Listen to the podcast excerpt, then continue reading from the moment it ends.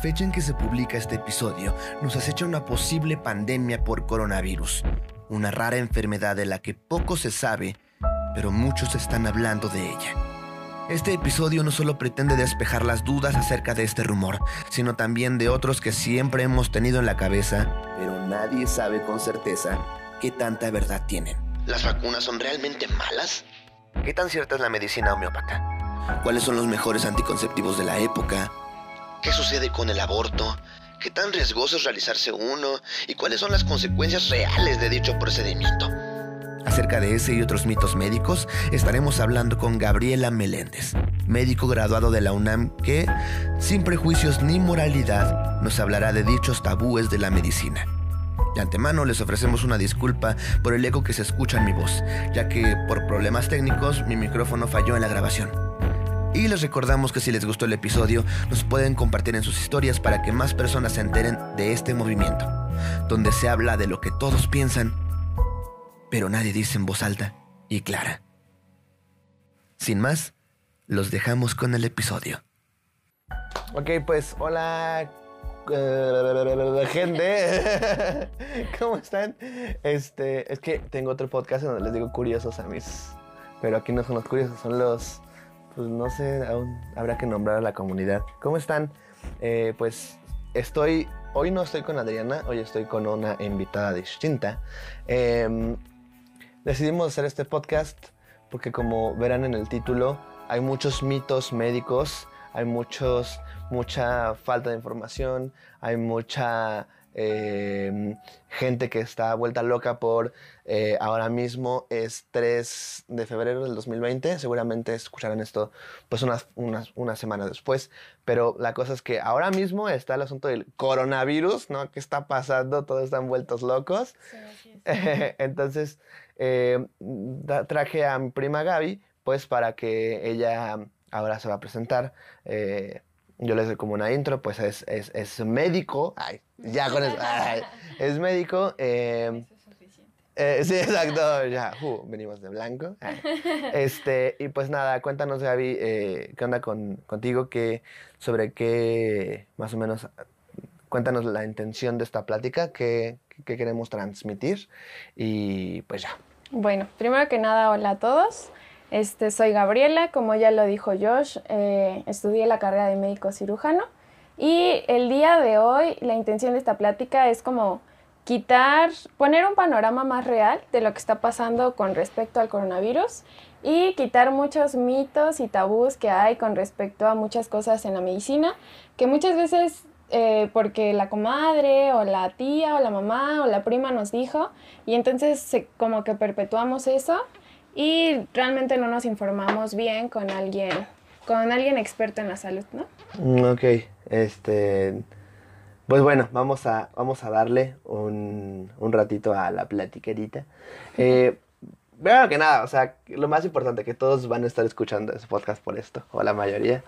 Ya después ya va a caducar el tema, o nos vamos a morir todos, o, no, pero hasta ahora, ¿qué se sabe? O sea, hasta ahorita 3 de febrero de 2020, ¿qué se sabe? ¿Es tan peligroso como dicen? ¿Es una cortina de humo? Este, ¿Qué está pasando? es un complot. Exacto. este, hasta ahorita lo que se sabe es que existen varias cepas del coronavirus, ¿no? O sea, no es algo nuevo, pero esta cepa que recientemente está como afectando y que está creando tanto pánico y contingencia, sí es nueva. Nunca se había estudiado en humanos porque realmente nunca se había transmitido en la población humana. Tal vez había ciertos animales que ya lo habían presentado, pero pues como realmente no había tenido un impacto en la salud, por eso no se había estudiado. Eh, en China ha habido como tres grandes contingencias y una de ellas también fue por coronavirus, simplemente que fue una cepa diferente, que fue el SARS, que provocaba un síndrome este, respiratorio agudo severo. Y por eso es que como que este país ya tiene como experiencia en eso y está poniendo como todos sus recursos y eso en, contener eh, la enfermedad en su país.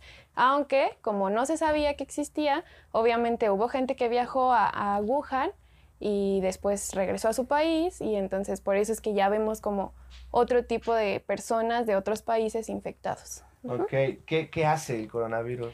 Pues realmente, o sea, el coronavirus te da síntomas de una gripe normal, ajá, con la diferencia de que pues da fiebre, una fiebre importante. Entonces, pues da este, tos, estornudos, fiebre, dolor de cuerpo. Realmente los síntomas son como, pues, muy eh, ambiguos, ¿no? O sea, cualquier cosa te puede dar un simple resfriado, te da esos síntomas. Con la diferencia de que, pues, si tuviste contacto, no, si tuviste contacto con alguien que estuvo en China, pues la probabilidad de que sea el coronavirus que ahorita está como debutando, pues es más alta. Eso es algo que me gustaría aclarar porque, por ejemplo, las personas hay más o menos, bueno, ahorita ya no tengo el dato exacto, ajá, porque el, número de infectados va creciendo exponencialmente y va bastante rápido. Este, hace unos días estaba como en 8000 y algo. Entonces, a hoy no sé exactamente cómo esté el número de infectados. Pero eso no quiere decir que todos se hayan muerto. La cantidad de muertos es de 171. Ah, Ajá, o sea, es muchísimo menor. Y algo muy importante de remarcar es que las personas que han fallecido, este, pues son adultos mayores con otro tipo de enfermedades. O sea, no sé, tal vez este, diabetes, hipertensión, este, POC, algún otro tipo de enfermedad que ya eh, por sí solas habrían podido ocasionar la muerte de esa persona. Y ya el coronavirus como que fue la cerecita del pastel que dijo, bueno, pues ah, ok. ¿Cómo, es eso? Entonces, el coronavirus simplemente agravó lo que ya tenían a nivel respiratorio. exacto. Ah, o sea, la gente que ha fallecido es gente vulnerable. O sea, adultos ya mayores, con sus defensas pues obviamente más bajas que un adulto promedio o que un joven y con otras enfermedades que de por sí ya habían como afectado su estado de salud y pues ya el coronavirus solo llegó como a terminar este, pues de complicar todo eso que ya, ya había. Y a, y a nivel como fisiológico, ¿qué es lo que causa? O sea, tú sabes cómo, cómo o sea, qué hace. O sea, porque nadie sabe explicar bien bien qué es. Pues es que los virus, la forma en la que actúan es que Mm, digamos, llegan a, tu, llegan a tu organismo y como tal, lo que empieza a detonar los síntomas es tu propio organismo tratando de defenderse. O sea, la fiebre, muchos le dicen, no, no, le tengo mucho miedo a tener fiebre y eso, pero realmente es un mecanismo de defensa, ¿no? En el que tu cuerpo eh, eleva la temperatura para que esos microorganismos no sobrevivan. El único problema es que tu propio organismo tampoco sobrevive a temperaturas tan altas, ¿no? Entonces, este Igual, la, de, exacto. Sí. sí, y este, y pues también la tos igual es un reflejo, ¿no? En el que algo está en tus pulmones, que está ocasionando algún tipo de inflamación, de irritación, y el mecanismo de defensa de tu cuerpo es toser, toser, toser, toser. Pero esto ah, ya cuando se agrava, sí se convierte en una neumonía, en donde se empiezan a acumular secreciones en los pulmones, se empiezan a inflamar, se empiezan a irritar, o sea, como en un panorama así como con palabras sencillas, es que empieza a dificultarse la respiración y pues ya en un caso ya grave, pues se lo tienen que intubar y pues obviamente ya todas esas complicaciones ya es algo difícil de sacar a un paciente de ahí. y, y, lo que hace justo este virus es agravar todos esos síntomas. Ajá, exacto. Y si tú eres una persona vulnerable, o sea, que no tienes bien tus defensas, que por alguna otra enfermedad ya tenías dañados tus pulmoncitos, pues obviamente es más fácil que eso se complique y que pues ya lleve a un deceso, ¿no? O sea, si yo soy un simple mortal, no sé, chavo, que pues justo los chavos nos escuchan, ¿qué, qué probabilidades hay de que te dé y que te mueras por eso. no, pues las probabilidades no son tan altas como en un adulto mayor, como les comento, con alguien que ya tenga alguna otra enfermedad. Pero tampoco hay que, porque nos conozco, o sea, como mexicanos, nos conozco, es como estamos en el límite que si decimos, no, no se preocupen, en los jóvenes no nos da, o sea, es así de que, ah, ya fuerzas, ¿no? O sea, yo no me cuido, yo no hago caso a Convivo con chinos. Exacto, o sea, me, me voy al barrio chino a celebrar el año, o sea, tampoco se trata de, de como, sí quitar como ese pánico que está viendo y de que, ay, nos vamos a morir y bla, bla, pero tampoco eh, quitarle la importancia que tiene y dejar de hacer las medidas que nos están recomendando las autoridades. ¿Cuáles son esas medidas? Pues lavado de manos constante, ajá. Este, evitar los lugares muy concurridos, aunque digo, es difícil en esta ciudad porque simplemente viajar en el, El metro. metro ya... Exacto. Este, em, por ejemplo, cuando tosas estornudes, utilizar el ángulo del codo, o sea, para no esparcir como todos tus virus por todos lados y obviamente no taparte con la mano porque pues las manos constantemente estamos agarrando muchas este, superficies y ahí podemos dejar este, los microorganismos y este, utilizar cubrebocas eh, y ya, o sea, cuidar tu alimentación para que en general tus defensas estén elevadas. ¿Qué tan cierto es, o sea, por ejemplo, que, no sé, comida china o cuando importas algo de China, o sea, tiene que, o sea, es difícil que se contagie por ahí o no? Mm, pues mira, lo que se cree hasta ahora es que eh, todo este contagio se dio por las personas que allá en China acostumbran a comer diferente tipo de animales exóticos. Se cree que empezó en el murciélago, un tipo específico de murciélago. Allá acostumbran comer sopa o algún tipo de platillo con, con este animal. Y entonces se cree, en sí los murciélagos son portadores de muchas enfermedades, muchas. Entonces podría ser que por ahí chino, empezó. Nadie en el mundo de la chingada hay que comer sopa de murciélago. Sí, exacto. Y este, y se cree que empezó específicamente en un mercado donde varias personas consumieron ahí y se, se comprobó que esas personas habían adquirido la infección. Sin embargo, eh, digamos que el- la, la alerta o el foquito como que se disparó cuando se, vi- se vio que otras personas que estaban infectadas no habían tenido ningún contacto ni con esa comida ni con ese mercado. Madre Entonces ahí fue cuando dijeron, es que al parecer no simplemente es por consumir esos alimentos, sino también de persona a persona, por estornudos, por este, las gotitas que quedan como O sea, flotando tú en el ambiente. estando con alguien contagiado, tú ya podrías, Ujú, o sea, no es como Sí. que tengas que pasar mucho tiempo. Exacto. Ok.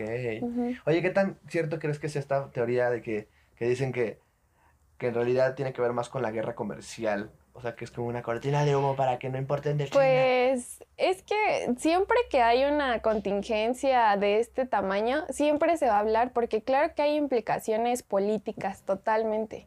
Eh, simplemente, o sea, por ejemplo, el ponerlos en cuarentena ha disminuido impresionantemente sus niveles de contaminación, ¿no? Pero obviamente es algo que a ellos no les conviene porque están dejando de ser productivos. O sea, la China para el mundo es como una fábrica gigante que produce y produce y produce demasiados este, alimentos, productos. Entonces, el que ellos ahorita estén en, en cuarentena, algunos este, poblados, les está quitando demasiada producción y hay gente que de eso vive, ¿no? Del comercio. Entonces, imagínate como su desesperación de que las autoridades le dicen, no puedes salir en 40 días, pero ¿qué vas a hacer para seguir comiendo, ¿no? Y pues también les afecta bastante, o sea, si fuera como algo eh, que tuviera que ver como con esto de la guerra, a ellos les está afectando bastante porque, o sea, imagínate cuántos países ya no quieren comprar o, o acceder a los productos provenientes de China. O sea, incluso hay, este, bueno, apenas eh, vi un video donde una chica comenta que en Airbnb, si eres chino, así no me importa de dónde vengas, no te voy a No alquilar este como este lugar. O sea, eh, estamos ya cayendo como ya en la ex- exageración. Claro. Porque eso pues ya es discriminación, ¿no? Ajá. O sea, simplemente por ser chino, no me importa que tengas 10 años que no visitas China, no te voy a rentar porque no me voy a, pues, como a, a poner en ese riesgo, ¿no? Mejor Nadie, prevenir. Tu amigo que se apellida Chong, ¿no? Así, mexicano, pero se apellida Chong y ya no. Exacto. No manches. Ah, ok. Oye, entonces, pues, creo que hemos cubierto por ahorita todos los temas. Queríamos, queríamos cubrir como qué onda con, con esto, eh, pues, hasta ahora. Eh, que ya, este, pues, ya hay una otra nueva actualización, te volveremos a invitar. Gracias. Y, pero antes de eso, eh, más bien, después de eso, vamos como a la parte que nunca caduca, ¿no? A la parte que, que ya, pues, chavos que pueden escuchar dentro de dos años y va a seguir, pues, relativamente igual. claro. Este, a ver si no nos hemos muerto de corona. bueno, antes de terminar, Ajá. nada más quisiera concluir que, por ejemplo, cuando empezó lo de la influenza, al principio no le dábamos la importancia y ya después nos pusieron en cuarentena y todos creímos que íbamos a morir. Entonces, cuando creímos que íbamos a morir, empezamos a acatar las reglas de no saludarnos de beso, no ir a lugares concurridos, utilizar cubreboca. Ese es eh, más o menos lo mismo, o sea, seguir las indicaciones, repito, y o sea, tener también en contexto que, por ejemplo, en su momento todos, ay, sí, la vacuna de la influenza me la voy a poner porque no me quiero morir. Y actualmente ya mucha gente no se la pone.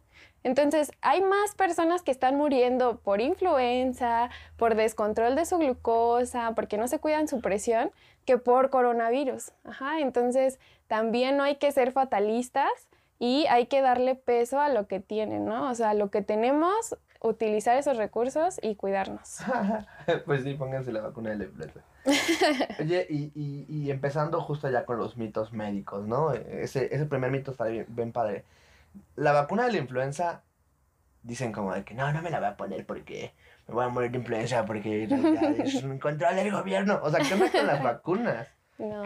¿Qué, qué, qué, qué, pasa con eso? Las mamás antivacunas. O sea, las mamás antivacunas, si no, señoras, si no querían tener hijos, pues no los hubieran tenido, pero ¿por qué los martirizan sin vacunas a los niños? ¿Por qué? ¿Qué, qué, qué hace? ¿Qué- Las vacunas, como todo en esta vida, o sea, hemos evolucionado. Hay investigadores y científicos que se dieron a la tarea de crear estas vacunas para erradicar o controlar enfermedades que devastaban, ¿no? O sea, la viruela, la varicela, el sarampión, eran epidemias que mataban y arrasaban con los niños, se ponían sumamente graves y, o sea, morían, ¿no? Por eso es que la, la expectativa de vida no era muy alta.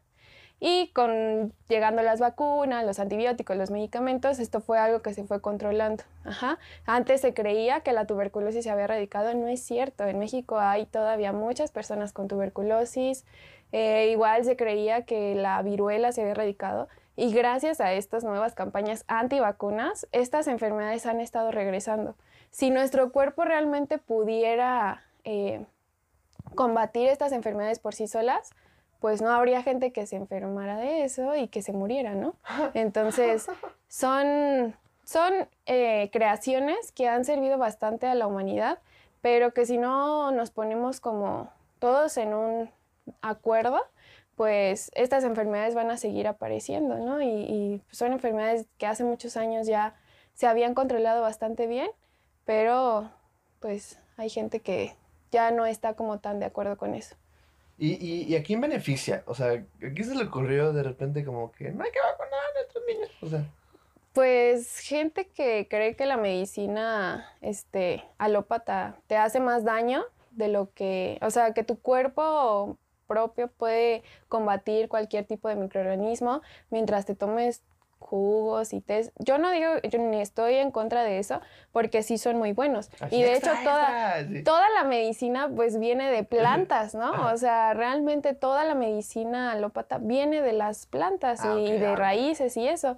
Sin embargo, este, hay gente a la que no le gusta tomar medicamento pues porque cree que lo intoxica más su cuerpo de lo que pues realmente tiene. Ok. ¿Y sí?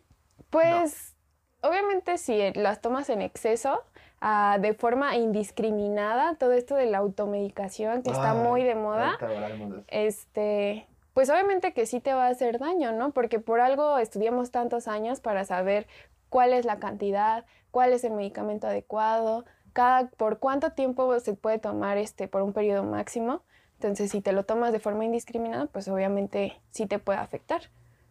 Ok, y, y por ejemplo, este asunto de la, de la automedicación, justo lo anoté aquí en la, en la escaleta. ¿Qué onda, por ejemplo, con los antibióticos? Que, o sea, se- yo tengo entendido que se está haciendo un problema de salud real. claro.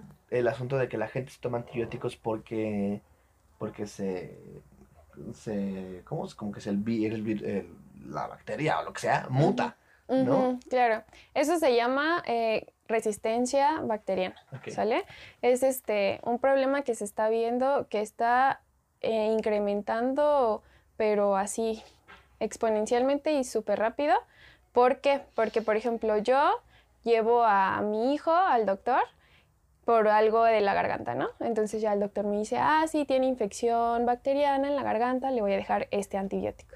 Entonces, como a mi hijo le funcionó muy bien ese antibiótico el día que le dolía la garganta, cuando le vuelve a doler la garganta, ay, pues ahí tienes, mi hijito, ¿no? O sea, el antibiótico.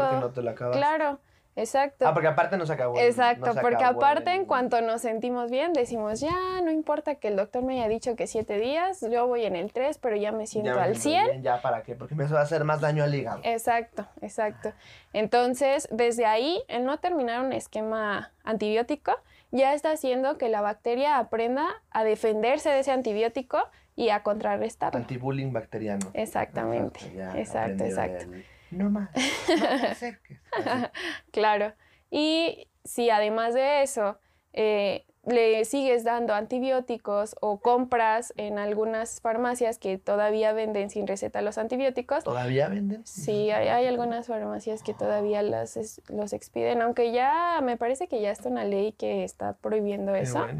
Pero este sí, eh, e incluso se ha visto que hay gente que va al doctor y si no le dejas antibióticos, se enojan. O sea, es así como de, ay, pues para que me diera esto, pues hasta yo, ¿no? O hasta mi comadre, o sea, casi, casi.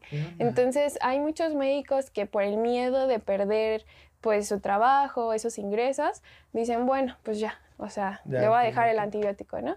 Entonces, todo esto lo que provoca es que esas bacterias eh, como que analicen y sepan qué es lo que se les está dando para como burlar ese sistema del antibiótico y hacerse resistentes. Entonces ya después le metes otro antibiótico más fuerte u otro antibiótico y pues ya. no, y lo peor es que no es solo tú, o sea, que esa bacteria que mutó pasa a otra gente. Exacto. Y no es tan fácil. Exacto, o sea, si, si yo que ya creé, bueno, tengo una bacteria multiresistente, voy y empiezo a toser en el metro a diestra y siniestra, cualquier persona este, se puede infectar y pues aunque esa persona no tomara muchos antibióticos, pues ya tiene un microorganismo que es multiresistente. ¿De ahí salió la influenza o, o es otra cosa? Este, pues sí, eh, digamos que los chinos tienen sus este, virus supermutantes. Nosotros tenemos nuestras bacterias este, ah, multiresistentes debido al uso indiscriminado de antibióticos. Pero la influenza es un virus, entonces eso es totalmente ah, Ah, claro, el H1. Ajá, porque además eso es algo que todo el mundo hace. O sea, tiene una infección. Las infecciones pueden ser virales y bacterianas. Y un antibiótico a una infección viral no le va a hacer ni cosquillas porque las, los antibióticos van dirigidos a bacterias. Entonces, si tú te tomas un antibiótico con una infección viral, realmente no le estás haciendo nada. Y yo, yo como, ay, era obvio. pues claro, y, por acá tirando el antibiótico. ¿no? claro, ok. Oye, me, me, gustó mucho. Regresamos a una idea que, que justo a, la, la, banda creo que le puede interesar. Eh, el asunto como de la medicina alópata con homeópata. Digo, yo entiendo que tú evidentemente vas a defender la alópata, ¿no? pero, pero me parece muy interesante que cómo se liga, por ejemplo, con el estrés, ¿no? Hay, hay mucha gente, muchos de mis amigos que, que, que, me, que me siguen y que dicen, y que sí son mucho, muy espirituales y que sí, en realidad toda enfermedad viene de las emociones. Pero, ¿qué onda con eso? O sea, ¿cómo se pueden ligar estos dos mundos? ¿Qué desierto tienen ambos mundos? Eh, qué bondades también tiene esta medicina homeópata, este, ¿es un completo fraude? ¿O qué, qué, qué, qué pasa? O sea, que, eh, ¿cómo podríamos también entender desde las emociones las enfermedades? Tú que eres una médico graduada con, ¿sabes? O sea, ¿qué, qué onda con eso? Ok, para empezar, eh, yo en lo personal no tengo una guerra entre medicina alópata y homeópata. Ajá. Para mí eh, digo, yo no estudié eso porque existen escuelas que lo manejan ambas o que manejan únicamente la medicina homeopata, pero este, como les dije hace un rato, toda la medicina alópata inicialmente viene de una planta. Ajá que muchas veces, pues, o sea, más bien de ahí es donde viene la medicina homeopata, ¿no? De sustancias, plantas, cosas naturales. Sin embargo, en la, en la medicina alópata, además de venir de plantas y sintetizarlas y ponerles una cantidad exacta y después este, crear una pastilla o una cápsula con dosis este, ya como bien establecidas, también se empezaron a, crear este, cosas sintéticas, ¿no? O sea que no solamente vienen de plantas, sino que ya se utilizaron procesos en un laboratorio para crear esas sustancias. Como para replicar esas sustancias. Ajá, y modificarlas, modificar este, modificarlas químicamente para crear una nueva sustancia, tal vez un poco más potente Ok. o ujú. Ok. Entonces, este, yo creo que no están peleadas porque al final de cuentas en un inicio vienen de lo mismo, de, de las plantas de la naturaleza. Y eh, he notado que muchos pacientes que utilizan medicina homeópata les va muy bien. Ujú. Este, sus propiedades son muy buenas. Sin embargo, eh, no hay que... Creo que el hacer una simbiosis entre ambas es algo que funciona muy bien. Ok. No simplemente decir, ay, no, yo ya me voy a tomar solo este, mis gotitas que me dejó mi homeópata y voy a dejar de lado mi tratamiento que me dejó el doctor porque De está loco, diabetes. ¿no? Exacto, o sea, ya no me voy a tomar mi metformina porque, pues ya, ¿no? Con mi moringa estoy, pero bien. Y no, o sea, se trata de, de si, si tú, o si ustedes creen en eso y, y les funciona, eso está muy bien, pero no dejar de lado el control, los cuidados, los estudios, los seguimientos y ver, este, combinar como ambas. ¿Qué onda con también con, con esa desde la medicina alópata cómo se ve que toda enfermedad viene de una emoción? ¿Cómo ven Mm, eso? Pues hay muchas teorías, ajá. Este, tenemos, o sea, artículos de, por ejemplo, cefalea tensional, ¿no? Que viene de... Tiene toda una explicación fisiológica porque sí ocurren cosas en el cuerpo, pero que muchas veces el detonante o la causa viene de algo totalmente emocional. Ajá.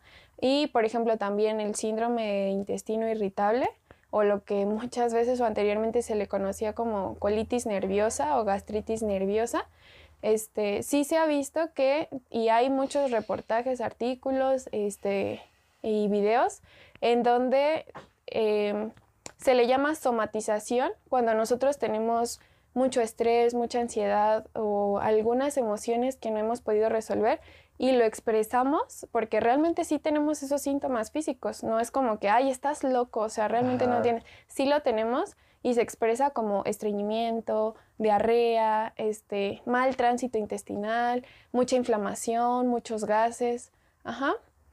Y pues también todo esto del estrés y la ansiedad, eh, aunado todavía, o sea, como si no fuera suficiente, a eh, dormir mal, ¿no? O sea, Ay, Dios. Así, todos, todos al mismo tiempo. Ah. ok. Sí. También tiene mucho que ver eso. Nosotros como adultos, con seis horas que, que este, Es lo que tengamos de o sea, ¿qué onda con...? o- dicen ocho horas, dicen que, ay, yo duermo cuatro y ya estoy bien. Y que más, Mm, mi no. café en la mañana. ¿Qué onda? Sí, los niños deben de dormir entre 8 a 10 horas, ajá, por todo el ciclo que se tiene del sueño y ya en la vigilia y por las hormonas que se secretan cuando estamos dormidos, para el crecimiento y todo eso. Cuando somos adultos, con 6 horas de sueño, es este, es- son unas horas bastante buenas. Ok. Ajá. O sea, puedes dormir un poquito más, no pasa nada, pero si tu horario y tu vida y tu rutina solo te permite dormir 6 horas, están bien Está están adecuadas. Y siempre tienen que ser horas corridas. Ajá. No se vale que, ay, bueno, sí, yo duermo seis horas, pero me duermo dos en la tarde y luego otras dos un poquito más noche y luego otras dos en la madrugada.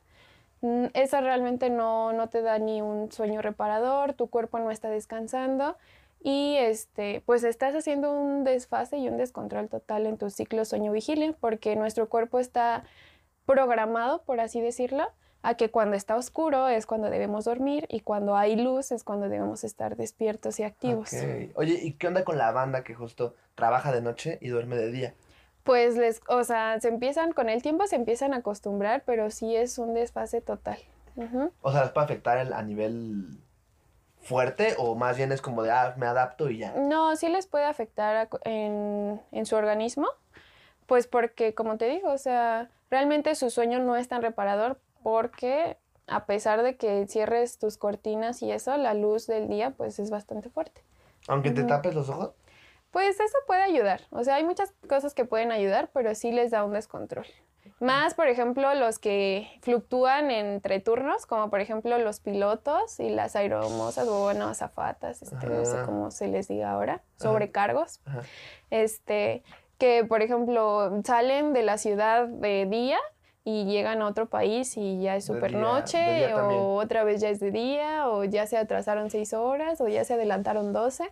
Entonces ellos sí tienen bastantes este, problemas relacionados con su ciclo sueño-vigilia. Como que les puede causar así que en dos años. Pues es que es demasiado estrés para tu organismo. Tu cerebro no está descansando bien, pueden tener alteraciones en la memoria.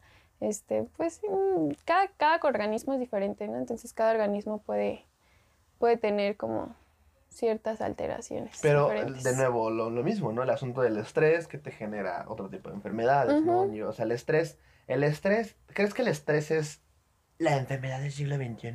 Porque Sí, totalmente, Eso. totalmente. ¿Qué, qué, qué- qué podrías justo aportar más al tema del- del estrés? Este, sobre casos que te han llegado o sobre tips al respecto, ¿no? Que has aprendido en la vida. Pues es que, eh, o sea, en general ir al médico te puede solucionar este una dolencia física con medicamento, pero si realmente el, el detonante es el estrés, es como querer tapar el sol con un dedo, ¿no? O sea, aunque tú le des muchas pastillas, eh, el Va padecimiento va a seguir ahí. ¿Por qué? Pues porque sigue el estrés, ¿no? Y no se trata solamente de decirte, ay, Josh, ya no te estreses. Y pum, ¿no? O sea, Respira. Exacto, y ya no vas a estar estresado. O sea, hay que implementar, por ejemplo, idealmente 30 minutos de ejercicio al día por 5 días a la semana. Eso es lo que marcan las guías. Pero obviamente es como lo mínimo, ¿no? O sea, no hay que, yo sé que el trabajo, la escuela, la tarea, todo es importante, pero seamos sinceros, o sea, agarramos el celular y fácil nos aventamos una hora que Facebook, Instagram, Twitter, o sea, y ese tiempo es un, buen, es un buen tiempo que podemos utilizar para ah, realizar una actividad física, que lo que va a hacer es que nos va a ayudar a canalizar todo ese estrés y a tener como un mejor rendimiento y funcionamiento. Y también no dejar de lado la salud mental. Ajá. O sea, creo que ya estamos en el siglo XXI, ya debería de ser súper tabú eso de que ir al psicólogo o al psiquiatra es de locos. No. O sea, si tenemos algún problema que no sen- sentimos que no podemos solucionar por nosotros mismos, no entrar como en la negación de, ay, no, me van a juzgar, Van a ¿qué decir van que a pensar de mí? Exacto. Eso ya, eso ya- ya- ya pasó, ¿no? Ya, ya déjenlo atrás, eso ya pasó de moda. Hay que acudir con los expertos para poder... Porque aparte la eh, terapia, o sea, como que ya, como es the new black, ¿no? Exacto. Ya es como sexy. Bueno, no sé, no sé, como que también creo que hay mucho esfuerzo por, por tratar de, de hacerlo así, de normalizarlo. de Claro, es que es, es algo muy normal. O sea, es exactamente como si yo tuviera una gripa y voy al médico, tengo algo emocional que no puedo controlar y voy con el psicólogo. O sea, es exactamente lo mismo. ¿Qué tipo, o sea, bueno, yo entiendo que no es tu, no es tu tema, no es tu línea, pero alguien que quiere ir, que quiere empezar a tratarse y hay, hay como miles de vertientes, que si los conductuales, que si no sé qué, o sea, ¿qué podría empezar con una persona, o sea, ¿cómo, cuál, es, el- cuál es el primer paso? Mm, pues primeramente es eh, ubicar algún este, especialista en terapia. Y ya ese especialista te hace una historia clínica, como todo cualquier este, experto en la salud, y en base a tu historia clínica ya te, te recomienda cuál es la terapia más adecuada para el padecimiento que estás teniendo. Y ya en caso de que ese eh, psicólogo en específico no tenga la terapia más específica, pues ya te derivará con algún otro terapeuta o incluso con un psiquiatra, ¿no? Que son los que ya este, Lo medican. medican. Ajá, y es como les digo, o sea, la hipertensión es porque tus vasos sanguíneos eh, tienen una presión muy elevada, entonces necesitas un antihipertensivo. Es lo mismo, si tu cerebro no está secretando serotonina o dopamina en, en cantidades adecuadas, pues un antidepresivo, un ansiolítico, es totalmente normal. Ajá, hay que quitar ya esa idea como de, ay, me voy a hacer adicto, ¿no? O sea, si empiezo a tomarlos, ya no los voy a poder dejar. Es un proceso y si tu cuerpo lo necesita a las dosis adecuadas, va a ser lo que le va a ayudar. Y yo, por ejemplo, justo el capítulo anterior, uno de los anteriores, no sé, no sé en qué orden vamos a subir esto porque tenemos muchos ahí. Uno de los capítulos anteriores, creo que el 9, hablábamos de la depresión y justo decíamos, o sea, también es un, es una, es un asunto eh, de, de químico. O sea, Claro. que el tanto porcentaje de la población no secreta de cierta manera esto y entonces por eso está depresiva, ¿no? Entonces, pues, pues ve, tómalo y Claro. está, está interesante. Oye, y justo, digo, yo quiero hablar de, de mil cosas más, pero ya casi estamos llegando a, a- a la, a la recta final. Pero yo, yo noté aquí varias cosas, ¿no?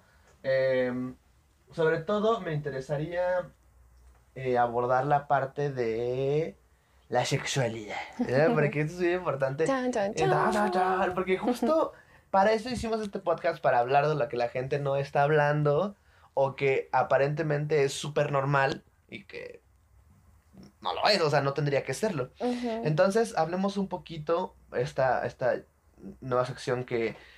eh, eh, eh, o sea, la banda está muy ávida de conocimiento en este tema, pero hay mucha desinformación, ¿no?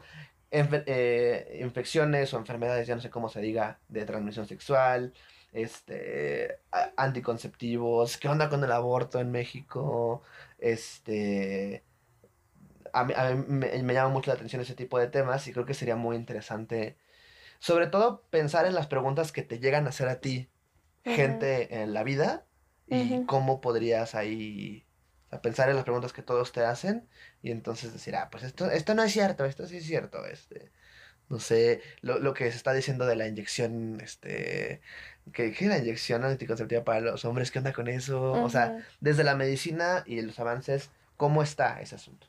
Ok, creo que hay más que una desinformación, es como demasiada información. O sea, es una saturación de información en un mundo así de, de, pues, encontrarlo en Google, en Facebook, en Twitter, en todas las plataformas habidas y por haber. En Pinterest también. Sí, exacto. Y todos a veces te dicen cosas diferentes, cosas que se contraponen, este, cosas que no son ciertas. Y pues principalmente ah, para todos, aunque digan, ¡ay, qué aburrido! El uso del condón, ¿no? O sea, es que, pues sí, o sea, no es nada difícil, nada complicado, nada del otro mundo. Es algo muy sencillo que te Los puede regalan. prevenir. Exacto, en los centros de salud son totalmente gratis. Son buenos, o sea, no es de que, ay, como son baratos o son gratis, este, se rompen. No, Ay, sí, no, no. este, o sea, un alfiler para toda la gente tenga hijos. No, no, claro que no, al contrario.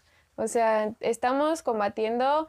Es cierto que muchos eh, adultos jóvenes ya no quieren tener hijos porque le dan más peso a su carrera, a sus posgrados, a sus viajes, pero también es cierto que seguimos con muchos eh, adolescentes con embarazos no planeados.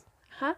Entonces el uso del condón pues es como súper primordial y no solamente por un embarazo, porque creo que pues sí, un embarazo es algo importante y te trae ya muchas consecuencias y cambios en tu vida, pero imagínate una infección de transmisión sexual como es el VIH, Uf. que pues ya, ¿no? O sea, es algo que te va a durar toda la vida, el virus de papiloma humano, que Esa cosa es son... incurable, ¿no?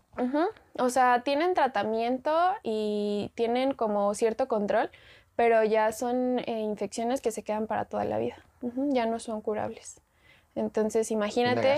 ¿no? También. es- Claro, caro es, carísimo el tratamiento de VIH y a veces, aunque te lo provean en, en las instituciones, hay desabasto. Entonces, tener días sin tu tratamiento antirretroviral, pues sí es algo grave. ¿Antirretroviral? ¿Cómo es antirretro? es que la- el virus del VIH es un retrovirus. Es un retrovirus. Entonces, ¿Qué el- que es eso? Eh, pues que a partir de una cadena de ADN normal empieza, digamos, como a codificar su propio ADN. O sea, como que se aprovecha de, de Como su que portador. tu ADN. Exacto. Madre santa, o sea, literalmente se mete al código que... ¡Ah! ¡Dios mío! Ok, oye, y mm, digo, me, me gustaría más entrar en, en, en como temas de este tipo de infecciones, pero para más bien abordarlo desde ya, si quieres después lo planeamos Claro. acá o me comunicas con un sexólogo, así, sexóloga y ya lo hablamos literalmente, pero me, me decías tú, eh, ok, bueno, el condón, siempre. ¿Qué otros métodos hay? Este, Pues mira, principalmente para evitar las infecciones de transmisión sexual, el único que sirve en un 99.9% 99.9. es el condón. Ajá. Ya para evitar un embarazo, pues existe el dispositivo intrauterino, que ya no solamente existe la T de cobre, que era la que se manejaba antes, ahora la T de cobre, Ajá. que simplemente es un, literalmente una T Una muy T pequeña que está hecha de cobre. cobre Ok. y que por el efecto de cuerpo extraño en tu cuerpo, pues rechaza todo y no permite que se implante un bebé. Pero eso ya es muy antiguo, ya Ok, eso ya es de existió hace un buen. 50s. Ok. y este, ahorita ya Del existen medieval, ah. los DIU medicados. Ok. Ajá, o sea, ya contienen un, un poquito de hormonas que se liberan constantemente mientras está en vida útil el, el dispositivo y eso impide que te puedas embarazar. Digo, obviamente tiene este cierto porcentaje de efectividad y siempre se recomienda, o sea, si tienes el DIU Combinar. Y, ajá, exacto, aunque tengas el DIU y aunque sea el medicado, utiliza condón, o sea, obviamente tienes que prevenir todo, ¿no? Porque no solamente te puede dar una infección de así, ay, somos una pareja que llevamos tres años juntos y pues no es, o sea, pero también sé de casos que se adquieren infecciones en baños públicos, por ejemplo, ¿no? ¿Eso es cierto? Mm, es muy difícil. Ok. Ajá, o sea, Otro es- mito eso- desmentido. Eh, El mito desmentido. Sí, no, por ejemplo, si tu novia te dice, ay, es que me dio papiloma No. porque me senté en un baño público, no es cierto, ¿no? Ay, O sea, los, los engañan. Así, Sí. me engañan. No, no. Generalmente las, las infecciones o enfermedades de transmisión sexual se transmiten por contacto con fluidos. Ajá. Este, por ejemplo, el VIH, pues incluso eh, compartir jeringas, transfusiones de sangre con sangre contaminada, obviamente. Pero sí hay muchas que simplemente es por el contacto sexual y por este, eh, el contacto con fluidos. Entonces es muy difícil que tú vayas a un baño público y que lo veas ahí todo lleno de fluidos y digas, ay, me voy a sentar aquí, ¿no? Pues sí, o sea, eso no. ok. Eh, Y además tienen cierto tiempo de vida, o sea, una vez fuera del cuerpo, pues ya no sobreviven ah, muchos. Entonces por eso tiene que haber como ese contacto sexual Oye, para entonces que fui realmente... timado. Dios mío, toda mi vida. Otro, otro, otro, otro mito. ¿Qué onda con. O bueno, sigamos con, con las, los métodos anticonceptivos, los métodos. O sea, el único, lo único para evitar. ¿Cómo se dice? ITS, ETS, que este. ETS. ETS, eh, eh, para, para evitarlos, eh, condón. Nada más. Ujú, Ok. sí. Y si no, el método 100% efectivo, pues la abstinencia. Es la ¿no? abstinencia, virginidad. Exacto. Ok. Eh, ¿Y qué otros métodos hay? ¿Hay como algo muy nuevo que no se está hablando? Eh, Este, pues realmente lo, además del DIU está el implante subdérmico, que también muchas chicas están optando por él, porque es muy práctico, se coloca fácilmente, no necesitas ir en un día específico, este, se coloca en el brazo eh, mediante un este, dispositivo que ya viene precargado y realmente no ocasiona más que un poco de dolor y sí se hace un pequeño hematoma o moretón pero, o sea, es bastante efectivo, no les da como mucho problema y este y es bastante cómodo y les va bastante bien. Eso de la inyección este, anticonceptiva para los hombres todavía está en estudio. ¿sale? O sea, todavía eh, se está estudiando, se está viendo qué onda. Mm, eh, difícilmente va a llegar pronto a México, porque recuerden que pues somos un país en vías de desarrollo, entonces en cuanto Mejor no salga, decirlo, en vías de desarrollo. en cuanto salga, muy probablemente los países primermundistas son los primeros que van a O tener sea, acceso aún a no él. ha salido. Mm, mm. Todavía ni siquiera está a la venta en ningún Ah, país. Es que sí, ya sí hay una cadena en Twitter de que a mediados de al año va a llegar una que No, se mete un gelecito. Es como de, pero ¿dónde? ¿Cómo? ¿Cuándo quiero comprarlo? No, no, todavía no, este, todavía no está tan disponible. Ajá, todavía sigue, se siguen haciendo pruebas, se sigue investigando la efectividad, la funcionalidad y creo que es algo muy bueno, o sea, que cuando llegue realmente va a servir bastante porque no es, eh, mm, bueno, no entiendo por qué solo se han creado métodos anticonceptivos de este tipo para las mujeres Nadie entendemos. como si nadie fuera entendemos. nuestra responsabilidad Es que única entendemos. y exclusiva, porque nosotras somos las que podemos embarazarnos, el cuidarnos o protegernos, ¿no? Eh, pero sí, creo que es un avance bastante bueno, que espero realmente que los chicos y jóvenes lo utilicen, porque es totalmente responsabilidad de ambos, ¿no? O sea, cuidar tu cuerpo es tu responsabilidad, no de tu pareja. Ok, perfectísimo. Y, por ejemplo, entonces, eh, eh, si queremos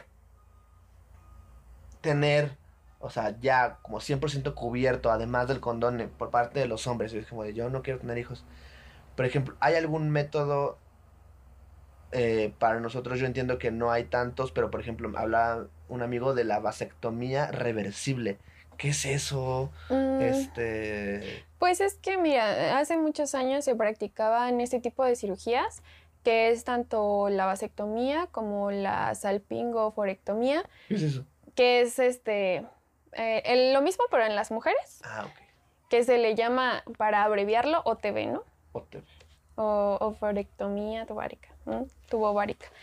Eh, esto quiere decir que ligaban, o sea, hacían, obviamente te hacen una cirugía, abren tu abdomen con orificios pequeños y este, buscan en los hombres el conducto deferente, en las mujeres eh, la tuba uterina y lo que hacían era poner literalmente una, pues no una ligadura, bueno, con una especie de sutura específica y hacían un nudo, así, o sea, como una ligadura. Obviamente, un nudo lo digo así muy fácil, pero pues no, no es así literal de No que. es como que agarren y le hagan un nudito. y Ajá, ya. así como amarrarte las agujetas, no, ¿verdad? Pero sí, este. Yo, con- yo lo veía así, perdón, perdón. Oh, Dios mío.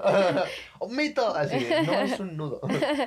O sea, sí hacen un- unos específicamente tipos de sutura Ah, con un amarre y todo eso. Entonces, Ah, este. Pero antes lo único que hacían era hacer eso y ya, ¿no? Entonces creían que al obstruir esos conductos, eh, pues ya iban a impedir el paso de los espermatozoides o la salida del semen con espermatozoides y entonces este ya no asunto arreglado ya era como una infertilidad y que era reversible no porque en el momento en el que la persona quisiera volvían a operarlo cortaban eso que se había hecho y ya no otra vez todo el conducto y la tuba estaban Eso en este, cuanto, a- a- dijimos de antes, ¿en qué época estamos hablando? Pues hace unos 20, 30 años Ah, más o menos. ok, O hasta más, 50 si tú quieres. Ajá. Pero eh, la efectividad, pues, eh, por valga la redundancia, no era tan efectiva, ¿no? O sea, había Madre muchos casos en los que, pues, por el mismo organismo, este, movimientos, peristalsis y todo eso, eh, esas ligaduras no siempre funcionaban. Entonces, pues, mucha gente estaba en Embarazada. desacuerdo, en descontento, porque, pues, creían que era un método muy efectivo, pero, pues, así es la no. naturaleza, ¿no? O sea... Madre santa, o sea, aún tengas una vasectomía reversible, te puedes. Claro. Entonces ya eh, eh, los sistemas de salud optaron por hacerlo ya permanente. Ajá. Ah, o sea, Entonces ya hacen un corte. Pues en algunos lugares todavía existe, pero pues obviamente si te dicen, bueno, va- todavía corres el riesgo, pues es como de, ay, me voy a someter a una operación No, para seguir con la incertidumbre, ¿no? Entonces sí, ya se opta mejor por hacerlo de forma definitiva Madre santa. en donde pues si ya tienes una paridad satisfecha, ya tuviste tus hijos, los hijos que querías tener, o simplemente no es tu deseo tener hijos nunca en la vida, Nunca jamás. este te lo hacen, pero ya hacen un corte, o sea, ya cortan y pues obviamente ya no hay como Ya esa no conexión, entonces es Por obvio más que ya exacto, ya no bueno. ya no hay este la probabilidad de que ocurra Ok. un embarazo. Oye, justo, digo, por ejemplo, nos, nos tenemos un poco pendiente el tema de la diabetes. Si quieren que lo abordemos, pues nos dicen. Pero pasando hacia uno de los últimos temas que quería abordar en cuanto a sexualidad, embarazo y tal, ya más o menos vimos. An- antes, antes de pasar a esto, ¿qué onda con los efectos secundarios de los métodos anticonceptivos hormonales? ¿No? Ah, ya decías del, del implante, Implante. que hay también un parche, Ujú. escuché, este inyecciones, este, pastillas. Pastillas. ¿Qué onda con...? Igual, ¿qué onda con la pastilla del siguiente día? Efectos Ah, secundarios. Pues náuseas, vómito, mareo. ¿De Eso todas? en cuanto a las... Es que todo, todo depende de la sensibilidad de una persona. Ok. Ajá. O sea, hay No personas es que, real- que les puede dar náusea y hay personas a las que no. Y están tomando exactamente el mismo método. Este, otro de los efectos adversos, pero que en realidad en las mujeres pues está bastante bien, es que se puede parar totalmente la menstruación. Y eso no afecta. no afecta en nada. O sea, que una mujer no menstrue por un método anticonceptivo no está ocasionando nada, no le va a dar cáncer, no, no, le va, no la va a hacer infértil. Madre no. santa, O sea, bueno. es como un efecto adverso, pero que en realidad más bien es un beneficio. Y aumento de peso, pero realmente no. El aumento es de uno a un kilo y medio. O sea, no es así como, Ah. ay, subí 20 kilos Ay, porque estoy 80 utilizando. kilos. Exacto. Eh, le echas la culpa a los métodos Exacto, no, eso no. Este, eh, en algunas personas puede haber un poco de visión borrosa. O sea, la cantidad de efectos adversos en los medicamentos siempre es muy extensa, pero siempre va a depender de la sensibilidad de la persona. O sea, pero no es como que hay todo el tiempo. No, este, así, no, no, no. Y generalmente días. se adapta al organismo. Ah. Este, puede tardar incluso uno, dos, hasta tres meses, pero siempre se va adaptando el organismo. Y si no, si tu organismo no lo está aceptando bastante bien, puedes acudir a tu centro de salud, a tu unidad de medicina familiar o con tu médico y este se te retira y se te da la opción de cualquier otro método anticonceptivo. Y justo ahora pensaba en el disclaimer que hacen todos los médicos, o sea, consulta a tu médico, o sea, también creo que es interesante que hables con, no sé, con tu médico de cabecera o con quién para que te diga qué método te conviene más, supongo, ¿no? Pues desde antes de utilizar cualquier método, se te da una plática. En una plática informativa en donde se te dicen los beneficios, Ah, los claro. pros, los contras, dependiendo a tu edad, dependiendo si ya tuviste hijos, nunca has tenido hijos. Todo eso se te explica así ampliamente y después se te dice, bueno, ya que tienes todo el panorama, tú dime cuál método quieres este, tener. Ok, entonces, pero siempre condón. Claro, siempre, siempre, siempre. Los mejores inventos de la humanidad, el condón. Ok, y, y ya por último pasemos al tema del aborto, ¿no? ¿Qué onda también con eso? Los mitos que existen. ¿Es realmente, o sea, las, las, las clínicas gratuitas son realmente gratuitas? ¿Qué se hace? Porque es un tema muy tabú, ¿no? O sea, yo tengo amigas que han abortado y, y es como, o sea, Sí, que nadie quiere tocar ese ¿Qué tema. se ¿no? hace? O sea, como, ¿qué, qué pasa? Exacto, ¿qué pasa? Este, ¿es realmente seguro? ¿Es realmente efectivo? Te puedes morir, o sea, entiendo que te puedes morir, pero realmente te, es, es muy altamente probable. ¿Qué onda con eso? O sea, Pues mira, ah, la ventaja que nosotros tenemos es que la Ciudad de México es uno de los pocos lugares, porque realmente y por desgracia no se ha vuelto algo nacional, ¿no? No recuerdo bien qué otros estados, pero la Ciudad de México fue creo que la primera en que aceptaron y legalizaron el aborto. Anteriormente, antes de esa este, ley, sí había muchos casos de complicaciones, de muertes, fallecimientos por abortos clandestinos, ¿sale? En clínicas que se dedicaban a eso, pero que realmente no tenían ni el material, ni el personal, ni la capacitación para realizarlo de forma adecuada. Ajá, o había chicas que los hacían con métodos caseros, métodos que les contaban, que les decían, y este, terminaban con algún tipo de perforación uterina, oh, este, atonía. Ajá, Atonía, ¿qué es eso? que hay algunos medicamentos que lo que hacen es que el útero se contraiga, se contraiga, se contraiga, pero si te tomas más allá de la dosis que se debe, eh, se contrae tanto que llega un momento en el que ya se cansa el músculo y no, ya no deja de, o sea, ya no se contrae.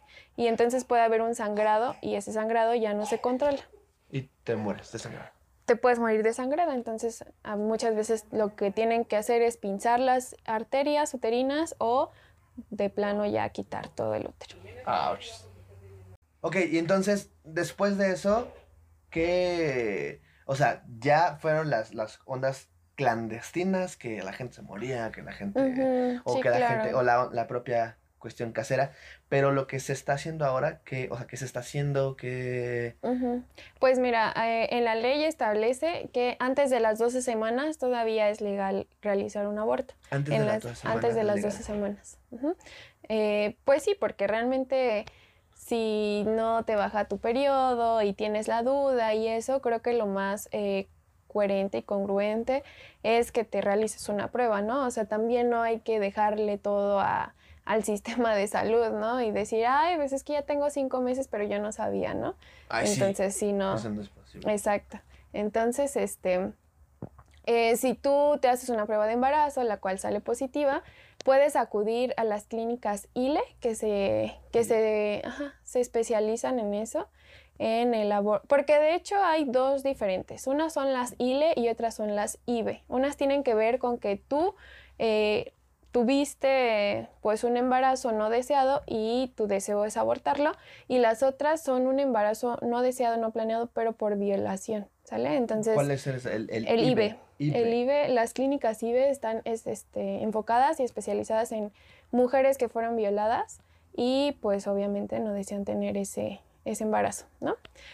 Y eh, existe su página, así literalmente lo pueden buscar en internet, como Clínicas ILE o Clínicas IBE. Eh, ellas te dan un mapa de dónde está la clínica más cercana de acuerdo a tu domicilio. Entonces eso está muy práctico. Y ahí mismo viene la serie, de, la serie de requisitos que necesitas para acudir y para presentarte. Y obviamente ellas te dan una plática antes de, ¿no? O sea, se te informa todo lo que va a suceder, cómo va a ser el procedimiento, si realmente estás segura o si realmente es porque sientes que no vas a estar apoyada. O sea, ellos no tratan de convencerte de cambiar de opinión, simplemente te ponen un panorama más real de, ajá, de cómo son las cosas y de qué puede suceder. ¿Y qué puede suceder? Mm, pues realmente como es con médicos especialistas, médicos ginecobstetras, los que realizan este tipo de procedimientos, este, dependiendo de las semanas de gestación y de cómo esté tu historia clínica y cómo ellos te evalúan, ellos deciden si únicamente te dan eh, medicamento a base de tabletas, ya sean vía oral o vía vaginal, o ya es necesario realizar algún tipo de este, procedimiento con instrumentos, que puede ser este, un LUI o un AMEO, que en uno es este, se hace un raspado y en otro se hace un aspirado. Entonces, este, siempre va a variar y a criterio de, del médico este, qué tipo de procedimiento se va a hacer pero obviamente vas a estar monitorizada, vas a estar bien vigilada, tus signos vitales, cómo estás este, tolerando el medicamento o el procedimiento. ¿Para qué? Para evitar este, pues cualquier complicación. Que digo, no estamos exentos, ¿no? Recordemos que es un procedimiento o es este, aunque sean pastillas, es, es una situación en la que estás forzando a tu cuerpo a expulsar. Algo que no debería. pues sí, a, expulsar algo que, está ocupando tu útero. Pero este, creo que estamos eh, pues en el siglo XXI donde tenemos todo el derecho de decidir sobre nuestro cuerpo, ¿no? Eh, yo estoy como, como mujer, como persona y como médico, estoy totalmente a favor del aborto porque es una decisión que te va a afectar para toda tu vida. Entonces, como le comentaba hace rato a Josh, mucha gente dice, ay, no, es que se embarazó porque no se cuidó y entonces no merece que le den esa opción del aborto porque estás matando a un ser vivo y bla, bla. Es lo mismo que si dijéramos que una persona con diabetes que no se cuidó su, diabetes llega a urgencias y le dice, no, no lo vamos a atender, señor, aunque esté en coma diabético. Exacto, porque no se cuidó su diabetes. Entonces, como fue su culpa, no tiene derecho a la atención médica. Pues es exactamente lo mismo, ¿no? O sea, todos tenemos el derecho a... Y obviamente tampoco hay que abusar, ¿no? Eh, si ya sucedió esto, lo más eh, ideal es que pues ya, o sea, incluso en la misma clínica te van a dar y te van a orientar conforme a métodos anticonceptivos, es a la de ya empezar a utilizar un método anticonceptivo, el que más adecue, porque después de un aborto muchas veces Mm, más bien, no se debe de poner un DIU, por ejemplo, pero te pueden poner un implante y la orientación en cuanto al condón o las pastillas anticonceptivas, ajá. Entonces, tenemos muchas opciones, ¿sale? No estoy diciendo que ni estoy satanizando el aborto porque no, estoy muy a favor, pero una vez que ya sucedió, creo que es nuestra obligación ya, este cuidarnos. Porque aparte tiene consecuencias ya como el doble de fuertes o, o sea, de, estar abusando por completo. Sí, claro, claro, claro. Y este, y como les digo, o sea, no estamos exentas de tener alguna complicación, aunque sean médicos, especialistas y expertos. Eh, cuando se hace un aborto instrumentado, sí corremos el riesgo de tener una perforación uterina. Entonces, este, obviamente se controla, se, se atiende, pero el riesgo está ahí, está presente y pues lo ideal es evitarnos todo esto con lo que ya les expliqué de los métodos anticonceptivos. 20 minutos antes. Exacto. chicos. Si no, regrésenle un Exacto, poquito y... Exacto. Ok. Y, y son realmente las clínicas gratuitas, realmente gratuitas. Sí, son totalmente gratuitas. Las, Total, son totalmente. las ILE y las IBE, son gratuitas. Sí, sí, sí. Están por parte del sector salud. Toda la atención es totalmente gratuita. Si eres menor de edad, sí te piden que vayas acompañado de alguien que sea mayor de edad. Y este, si eres mayor de edad, solamente te piden una serie de documentos. ¿Tiene que ser tu tutor ese, ese No, no tiene que ser tu tutor específicamente, pero sí tiene que ser alguien que sea responsable. Sí, claro. Ujú. Y este, aunque seas mayor de edad, también tienes que ir acompañado, porque pues la verdad es que sí es eh, anímicamente, emocionalmente, Es te pues es un gran impacto, ¿no? Entonces es algo que no, idealmente no deberías de pasar sola por eso, entonces puedes decirle a una amiga, a alguien, a alguien a quien le tengas mucha confianza que te acompañe. Y justo también quería abordar ese tema, eh, ya hacia a cerrar el, el tema. ¿Qué onda con las consecuencias de un aborto? Yo entiendo, este, tú nos podrías hablar de las consecuencias físicas, eh, tal, pero tal, las consecuencias anímicas, o sea, ¿qué, qué sucede? O sea, ¿qué, qué se puede esperar cuando ya, ya pasó? ¿Qué? Pues es que obviamente va a haber un sentimiento de pérdida. Ajá. Aunque haya sido un embarazo no planeado, este, tu cuerpo y emocionalmente y toda tu persona. No termina de eh, entender, ¿no? Claro, ¿Qué no terminas de asimilar todo lo que está pasando. Ujú. Y una vez que lo empiezas a asimilar, te das cuenta que, o tal vez empiezas a pensar otras cosas. La verdad es que no me podría aventurar a hablar sobre eso porque es algo que yo no he vivido Claro. y que cada persona vive diferente.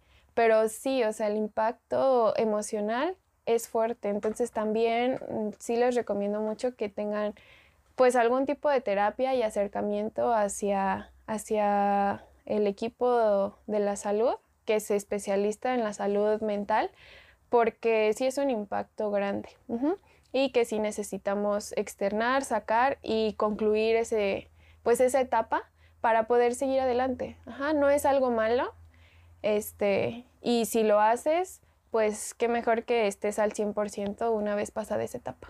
Hay clínicas eh, como de la salud mental, algo que tenga que ver con eso, psicólogos, etcétera, gratuitos y realmente buenos en, en Ciudad de México, en Ciudad de México que tú sepas, o es Mm, literalmente. ahorita desconozco, desconozco el nombre, porque sí hay muchas clínicas, pero bueno, ubico algunas que son clínicas psiquiátricas, pero eso ya es cuando ya llevas como una urgencia.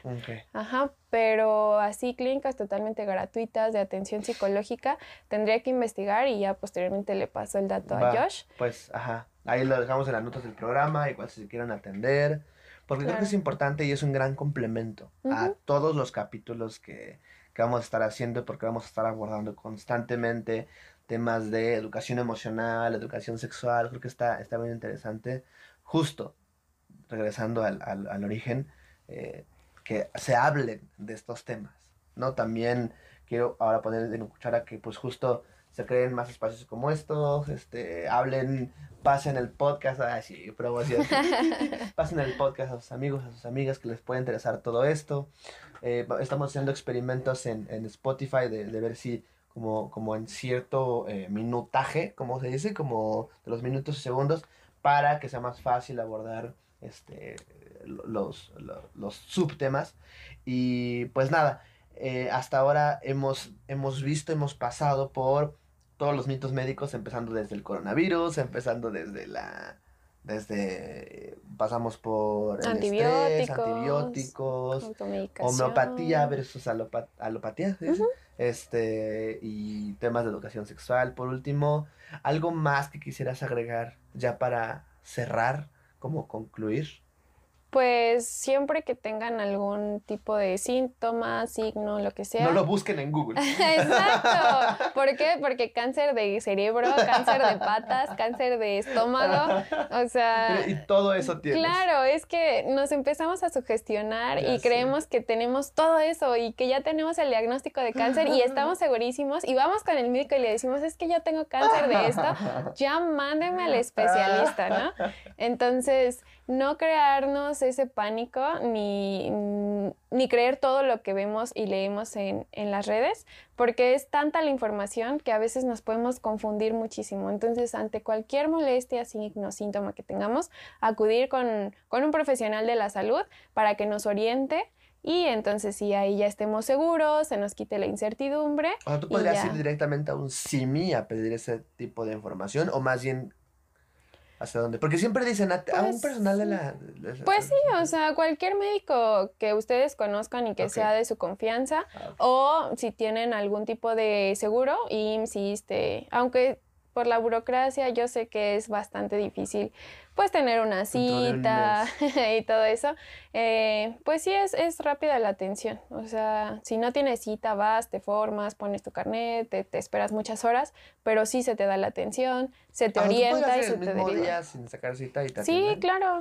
Ah. O sea, en el, en el IMSS, digo, no, no ubico muy bien el sistema del ISSSTE, pero en el IMSS, si no tienes cita, puedes acudir a tu unidad de medicina familiar al módulo que se llama Unifila, que quiere decir que pues ya no alcanzaste ficha o cita con tu médico. Los primeros dos o tres sí pasan con su médico de siempre, pero los demás los refieren a otro consultorio.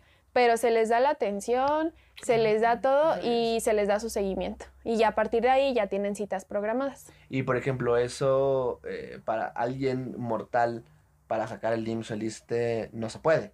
O Te- sea, es que tienen que estar asegurados por parte de su trabajo o escuela O escuela, o familiar. o familiar, exacto. Y, y, por ejemplo, si no, recomendas la- como el, el, sector popular. salud, exacto. El seguro popular. El nuevo que ya- que Acercarse ya a los centros de salud. Y a Insabi, ¿qué onda con eso? Pues es que todavía se está viendo. Bueno, sé, que, sé que, exacto, es que es un tema totalmente aparte porque sé, el presidente trata de unificar todo el, el sector salud, pero Ah, digamos que es un proyecto bastante ambicioso y todavía necesitamos saber cómo está ese ahí está. asunto. Pr- pronto les daremos la segunda parte. Pues muchísimas gracias, Gaby. Yo quiero pues darte esa la, la típica despedida del podcast. Gracias por tú, Ay, gracias por invitarme. No, al contrario. No, esto es animado. ¡Uh! Eso pues, muchas gracias banda por habernos escuchado.